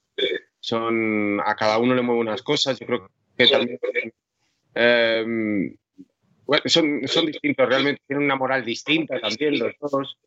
Eh, hay cosas que a veces por eh, Julián Aría y Pachino no sería capaz de hacer y también al revés. O sea, que yo creo que se complementan perfectamente. De hecho, va a haber, va a haber momentos en los que tenga que trabajar codo con codo y, se va a ver que funciona bastante bien la combinación. De hecho, una de las cosas que más le diferencian quizás es que Pachino tira mucho al humor, ¿no? Bueno, yo creo que también es, eso es circunstancial. O sea, yo creo que también dependiendo de las tramas que le toquen a cada personaje y por lo por donde tenga que pasar, pues yo creo que también más pie a tener un punto de vista, a tener a ese sentido del humor y también, por supuesto, pues como, esté escrito. También Pacino empieza desde el principio, se escribió con, con muchísimo punto de vista, muy macarra con mucha, mm, con, mucha agilidad en, la forma de pensar, en responder, todo eso. Eso ya estaba escrito realmente. Sobre tu personaje, Cayetana, eh, nos contaba Javier que a Cayetana había que darle más, a Irene había que darle más, y eso ocurre a lo largo no solo de esta temporada, sino que la hemos visto crecer, porque ¿qué pasaría si no con las Cayetanas? Eh, ¿Quemarían España? bueno, es que es, de las Cayetanes es un fenómeno tan chulo, ¿no? Que, que pues son sobre todo lesbianas, lesbianas del mundo además, porque al final, como estuvo en Netflix Internacional. From sponsoring cultural events to partnering on community projects, creating youth programs to supporting first responders, at MidAmerican Energy, caring about our community goes beyond keeping the lights on. It's about being obsessively relentlessly at your service. Learn more at midamericanenergy.com slash social. This holiday, whether you're making a Baker's Simple Truth turkey for 40 or a Murray's Baked Brie for two, Baker's has fast, fresh delivery and free pickup, so you can make holiday meals that bring you all together to create memories that last. Baker's, fresh for everyone. Free pickup on orders of $35 or more. Restrictions may apply. Choose from a great selection of digital coupons and use them up to five times in one transaction. Check our app for details. Bakers, fresh for everyone. Pues, pues fue un personaje que, que fue calando y, y, que ellas vieron, vieron ahí un referente, porque yo creo que es una, es una tipo interesante, ¿no? Es muy competente, tiene su punto de vista, tiene un sentido del humor un poco cáustico, muy valiente, eso siempre mola, muy femenina a la vez, ¿no? Y luego que eh, lleva su homosexualidad como lleva el pelo rubio, ¿no? No, no, no se subraya nada. Y yo creo que eso ha sido muy inteligente por parte de, Javier Olivares. Crear el personaje y, con su opción sexual sin darle ninguna importancia, sin dar explicaciones, sin pedir perdón por ello, ¿no? Y eso, eso está muy bien, es muy chulo. El personaje empezó siendo em, pues más secundario, ha ido creciendo mucho más y en esta temporada es muy protagonista y eso a mí me encanta y estoy muy agradecida porque eso es que el personaje ha funcionado. Yo creo que hubo un momento en el que el, personaje nos empezó a molar a todos muchísimo, que fue cuando se cogía una puerta del tiempo solo para ir a los 80, solo para ligar. Claro que sí, claro que sí, que es cuando decía años 80, ya voy, que hay dos, hay dos, hay dos distintos de eso, ¿no? Pues es que ella tenía su punto de vista particular, le echaba un poco de jeta, porque ella tenía una pareja, una mujer, pero decía que como se iba a los 80 y los 80 no la había conocido todavía, que eso no era infidelidad. Así que mira, le salía bien la jugada. No, es un personaje que me gusta mucho, la verdad, que es una tía honesta, muy consecuente. Y luego el Ministerio del Tiempo le dio una segunda oportunidad para vivir, para vivir como ella quiere vivir y ha, decidido no perder ni un solo minuto de su vida en, ser feliz o en intentar, por, por, por, lo menos, pues, ser coherente con lo que hace, ¿no? Entonces es una tía que mola. En ese sentido, Cayetana, eh, hablabas tú de, la importancia que tiene Irene Larra para el fandom, porque muchas veces no se ve representado y de repente es un personaje que le representa y le hace sentir muy bien. Y, ahí sobre la representación de los personajes lésbicos, una cosa que, se llama el tropo de la lesbiana muerta, de que al final cuando surgen este tipo de personajes que gustan tanto, acaban muriendo en ficción. Debemos decir que Irene no va a morir nunca. Pues fíjate, que debemos protegerla y que, y que tiene que estar siempre. Por favor, me encanta que saques este tema. Había leído sobre eso y me parece muy interesante, ¿no? Realmente hay estereotipos de, de los personajes de lesbiana en las series, en la ficción, ¿no? Y parece que Irene se los carga a todos y por eso la han elegido como un referente, ¿no? Porque está escrita desde una inteligencia mm, eh, muy sutil, con mucha clase. Y, fíjate que Irene, en la primera temporada, moría en el último capítulo, me, me contó Barbie Hill un día. Y que cómo vieron cómo se desarrollaba y cómo les molaba la salvaron. Y la salvaron y fíjate dónde estamos. Y yo, creo que esta es la primera vez que lo contamos eso, ¿no? Y es verdad que, mm, que Era en el primer episodio de todos. ¿Eh? Era en el primer episodio cuando surgió. No, en el último, en, sí, en la primera temporada, en la primera temporada, en el último episodio de la primera temporada. Pero decidieron no hacerlo porque les, les gustó mucho cómo, cómo, mm, pues cómo se estaba desarrollando el personaje. Y luego tenían razón porque llegó de una manera especial. A mí me han pasado cosas súper bonitas chicos con el tema de las Cayetanes, porque de repente mm, a través de la serie han podido contar en casa eh, que son lesbianas, han podido contarle a su madre que se iban a casar, me han traído a su madre para presentármela, a invitarme a la boda. Estas dos chicas, por ejemplo, que mm, de una boda a la que fui tienen ahora mellizas y, pudieron contar en casa que eran lesbianas gracias a Irene Larra. El otro día ocurrió también una historia viendo el último capítulo, pues una de las Cayetanes puso un tuit diciendo, Dios mío, le he dicho, estaba hablando a mi padre de ir en el arma y de repente mi padre me ha dicho, ¿me quieres contar algo? Y le he dicho que soy lesbiana, he salido del armario mientras veía el capítulo del Ministerio del Tiempo. Es decir, ha ayudado a normalizar la diversidad, ¿no? Cuando estamos grabando, grabando este fuera de series live, ya hemos visto el, episodio 4 en el que en el que vais a París, así que Álvaro ahora volverá, ah, contigo porque ahí ah. hay un avance mucho, muy importante para, para Irene, pero en el episodio anterior, ese maravilloso homenaje a los 80 y la movida, Hugo, eh, tu personaje, Pachino, que bien podría ser un señor eh, chapado a la antigua, porque al final los 80 son un poco el mundo, el mundo antiguo, se demuestra como un tío súper cabal, súper moderno, con esas escenas tan bonitas que tiene con, con, su amigo, el que está interpretado por Ron Prieto. Sí, bueno, eh, a mí me encanta ese capítulo también porque porque es que eh, sí que es verdad que Pacino al final es un, es un tipo, aunque su época sea los 80, es un tipo de los de antes, ¿no? Entonces sí que tiene que digerir un montón de cosas, pero no sé, me parece sobre todo una... Pero eso lo hace por el camino y de una forma natural. O sea, quiero decir, también el marco de los 80 ayuda mucho a que, a que Pacino se, se, vamos, eh, pase por ahí, no le dé tampoco tanta importancia, pero sobre todo yo creo que es una, es una historia de amistad. Es una, es una historia de amistad de repente en, en, una época que fue maravillosa, que fue divertida, que, que fue reveladora, pero que también fue dura. Eh, época donde, vamos, la SIDA castigó muchísimo a la gente, fue también la época de la heroína, fue una época de cambios y que, y que también tenía un lado un lado oscuro. Y, no sé, creo que, está, creo que es un homenaje a, a, esa época de una manera, que está hecho de una manera muy fina. A mí ha habido mucha gente que me, que, que me ha hecho saber que se ha emocionado mucho con, con, esa secuencia porque también, claro, gente que a lo mejor ha vivido esa época o que, o que, o que la ha vivido de pequeño pero que ha perdido a sus mayores en un momento dado, pues, pues sé que se ha emocionado mucho con, con ese capítulo. Vaya finales está dejando Javier Olivares en esta temporada, ¿eh? Estamos llorando un poco tendido. Llevamos, un, llevamos tres capítulos seguidos de, por favor, que estoy aquí con un soponcio, vamos. Porque ese, ese final de Raúl Prieto cantando a Bowie y luego lo de Lorca con Camarón. Y bueno, es que es, monumental. No sé, si, no sé si ha tenido un millón y medio de, de reproducciones lo de Lorca con Camarón o no sé qué. Bueno, una cosa, una barbaridad. Todavía, todavía, a cabo de, de unos días, todavía Twitter la gente como descubriendo esa, esa secuencia y comentándola. y, ha habido, no sé si siete diarios nacionales que han escrito artículos alrededor de ese final por lo que significa, porque tiene una línea editorial maravillosa, ¿no? Quedaron, quedaron los versos del poeta.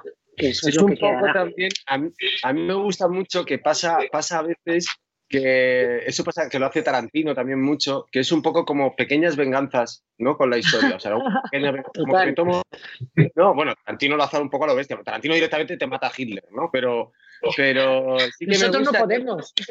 no podemos porque además es como mucho más recta, ¿no? Serie, con el tema del tiempo y los sucesos. Pero sí que bueno que pues, eh, alguna licencia pues podremos tener, ¿no? Ya que viajamos por la historia. Hugo, y otro de esos momentos muy comentados en Twitter era eh, tu encuentro con el Almodóvar ficticio, habiendo trabajado con el Almodóvar real. ¿Cómo fue tu relación de decirle, oye, pues Pedro no diría esto, Pedro sí diría esto? No sé si... Fue muy divertido ver... ver ver cómo, cómo, Carlos se metía, se metía en, en, ese personaje. Claro, es un personaje, es un personaje que, ah, pues aunque no lo conozcas, es un personaje que está muy presente, todos, ¿no?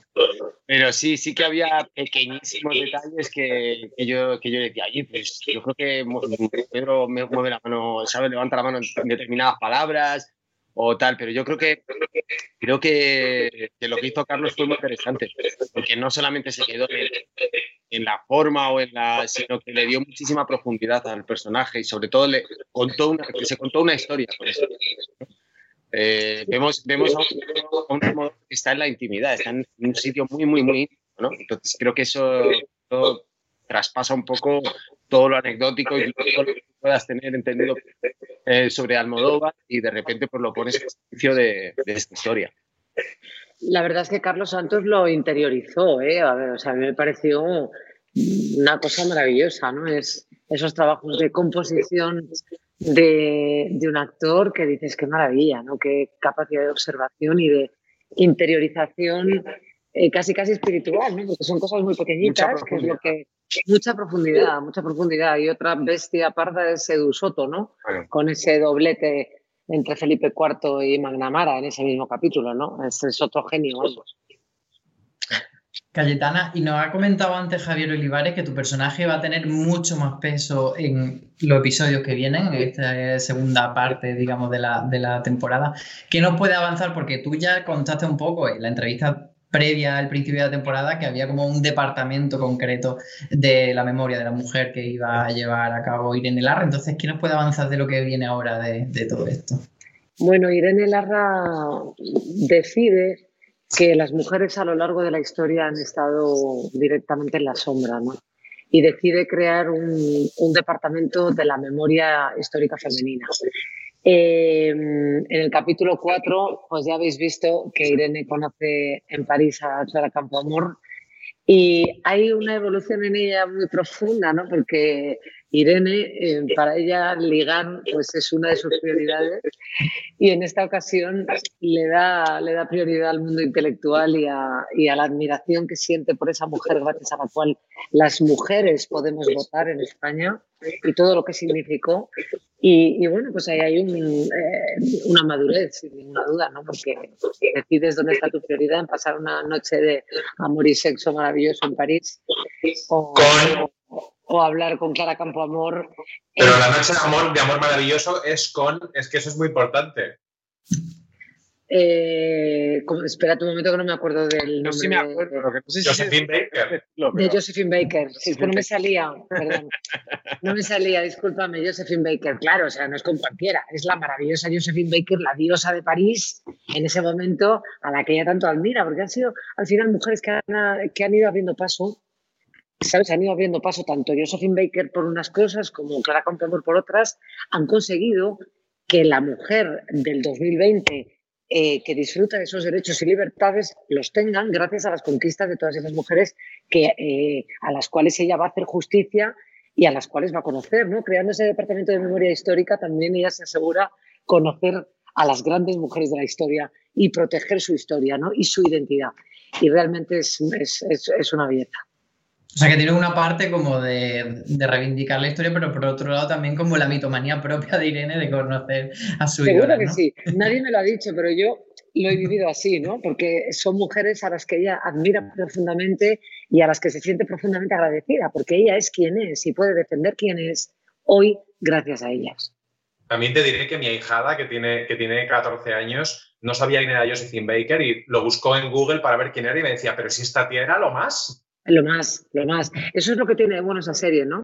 Yo recuerdo, bueno, pues mi hijo Leo, de temporadas anteriores, cuando el encuentro de, de Hitler-Himmler en Endaya, pues, ostras, ¿y Hitler? ¿Quién es? Oye, pues llévame al Museo del Prado a ver las pinturas de Velázquez. O, y Lorca, y le llevé a ver La Piedra Oscura de Alberto Conejero, que en aquel momento se estaba haciendo en teatro, un texto maravilloso, ¿no? Del, del último texto de Lorca que se perdió y bueno, pues estas cosas, ¿no? Yo creo que pasan cosas muy bonitas. La semana pasada hubo el profesor de un amigo que les mandó ahora con el telecolegio un email diciendo que los deberes que mandaba era ver el Ministerio del Tiempo, siempre, para el día siguiente comentar los temas de historia que, que se planteaban. Bueno, mola.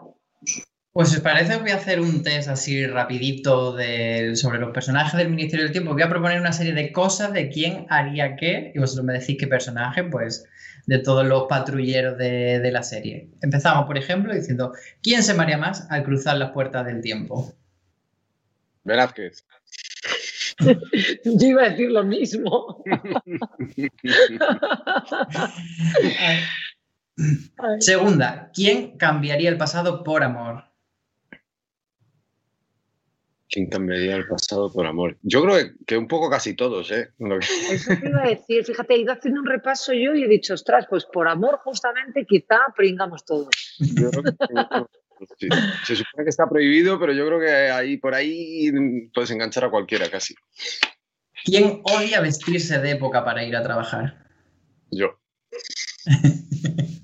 O sea, bueno, para chino también, pero yo. Pero también hay algo que compartir, ¿no? De la época. Y eso que yo soy chico, ¿eh? que tengo que, que en ese sentido tengo suerte. Las chicas lo tienen todavía peor.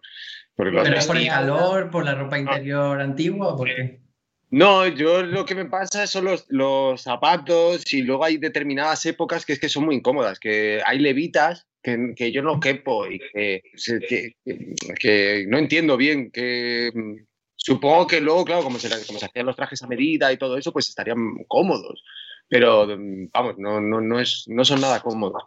Es Y no abriga nada. incomprensible, de verdad, la comodidad, luego la agilidad, la higiene, porque dices, yo, por ejemplo, en el capítulo segundo, cuando me hago amiga de María Tudor, eh, pues es- esas- esos vestidos, es increíble, que es una maravilla, los llevas un día de rodaje y ya acabas agotado. Ahora, la primera temporada, yo la recuerdo que había días que me faltaba el aire, porque ya es del siglo XVIII, pues eh, los corsés todo el rato del siglo XIX, perdón, los corsés son, son tremendos y no podía ni respirar. Había veces que se tenía que, que, sentar y esperar un momento que es que no puedo te coger oxígeno. Pero Sí, qué es bonito duro. salvar el mundo en Corpiño, ¿eh? Hombre, Qué bonito, di que sí. Salvar el mundo es bonito aunque sean pelotas, ¿eh? lo malo Siguiente es que pregunta, ¿quién, tacones en tacones. ¿quién es el más temerario y por tanto tiene más posibilidades de morir en una misión? Eh, Yo creo, yo creo que Alonso. Sí, yo creo que Alonso. porque los tercios de Flandes entran dentro de su, de su ADN. Y yo creo que cualquiera de los, otros, de los otros agentes es como más, ¿sabes? Pero Alonso es un personaje que va de frente todo el rato. O sea, que si tiene, dice por Santiago y se tira de cabeza. Por Santiago muy bien todo, pero vamos a ver. pero ahora vuelvo. Podemos llevar esto de una manera segura. En esta hay que darse mucho. ¿Quién es más propenso a traicionar a sus compañeros? Eh, yo creo que yo creo que em, creo que ninguno traicionaría a sus compañeros. Creo que muchos traicionarían la idea del ministerio en cuanto a lo de no tocar el pasado. Eh, o sea, creo que cualquiera, cualquiera sí que podría traicionar lo que es el, concepto del ministerio. Pero a los compañeros, hombre, se sabe que Lola Mendieta sí que ha traicionado pero la Lola Mendieta del futuro, que no es la misma Lola Mendieta con la que, hay ahora, fin. Pero, pero creo que no, creo que hay mucho compañerismo, eh, mucho honor y mucha reputación en ese sentido. Sí que es verdad que hay ciertos conceptos que yo creo que tienen que ver más cómo funciona el propio ministerio y que sí que, que sí que hay veces que muchos nos lo sacamos. Pero bueno, mola eh, también, tiene que haber también, incluso con el propio Nos lo saltamos sobre todo por amor, ¿no? Ahí es donde los agentes, agentes tan duros, se han sentido vulnerables alguna vez siempre, ¿no? Yo creo. Una vez que Mar Vigil, en la segunda temporada, me parece que fue, que me dijo, a mí me encanta porque voy a Mar, le doy mucho el coñazo y de vez en cuando le digo, dame una clave, dame una clave. Estás tanto tiempo con el personaje para que no se te olvide.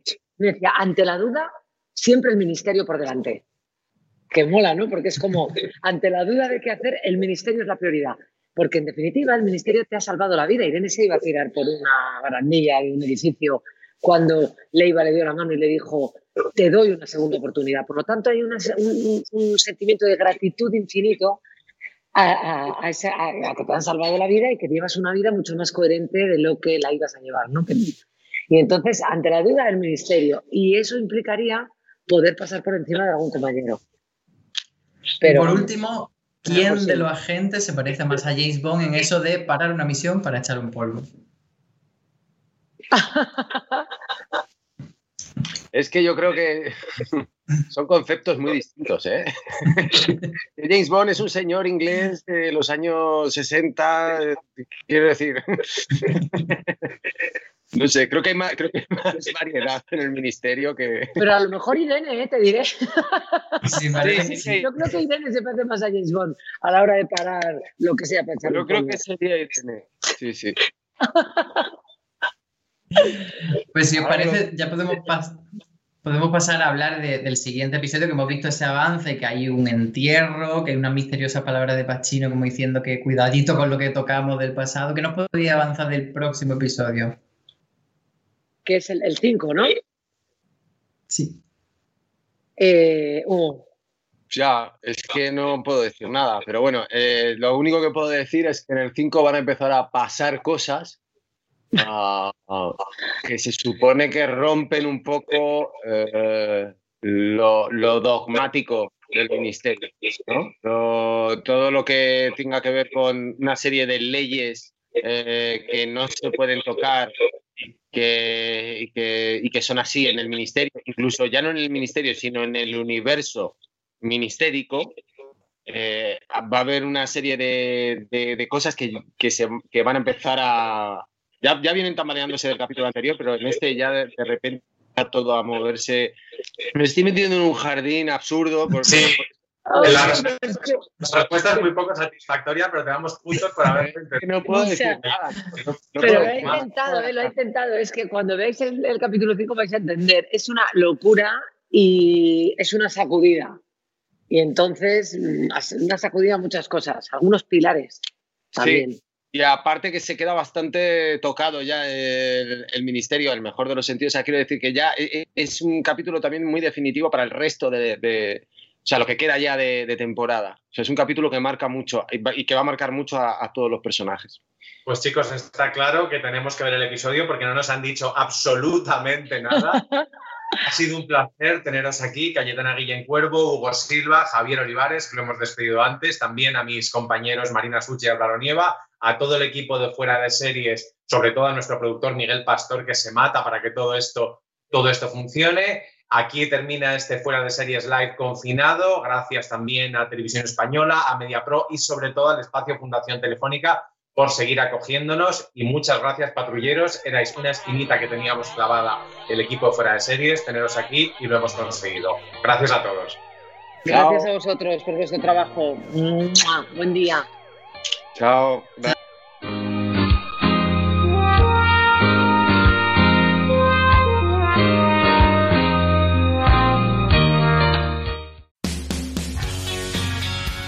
BP vuelve a tener grandes noticias para todos los conductores. Cuando vayas a repostar tendrás un ahorro de hasta 40 céntimos por litro en Península y Baleares y 35 céntimos por litro en Islas Canarias, incluyendo la bonificación del gobierno. Cada vez que visites una estación BP en la península y Baleares, puedes ahorrar y disfrutar de todas las ventajas que ofrecen en su programa Mi BP. Y si lo haces desde Canarias, podrás disfrutarlas a través del plan Dino BP. Así que ya sabéis, BP nos lo pone fácil para ahorrar al máximo estés donde estés. Hazte con su tarjeta en sus estaciones de servicio y si quieres consultar más información, puedes hacerlo en mibp.es y plandinobp.es.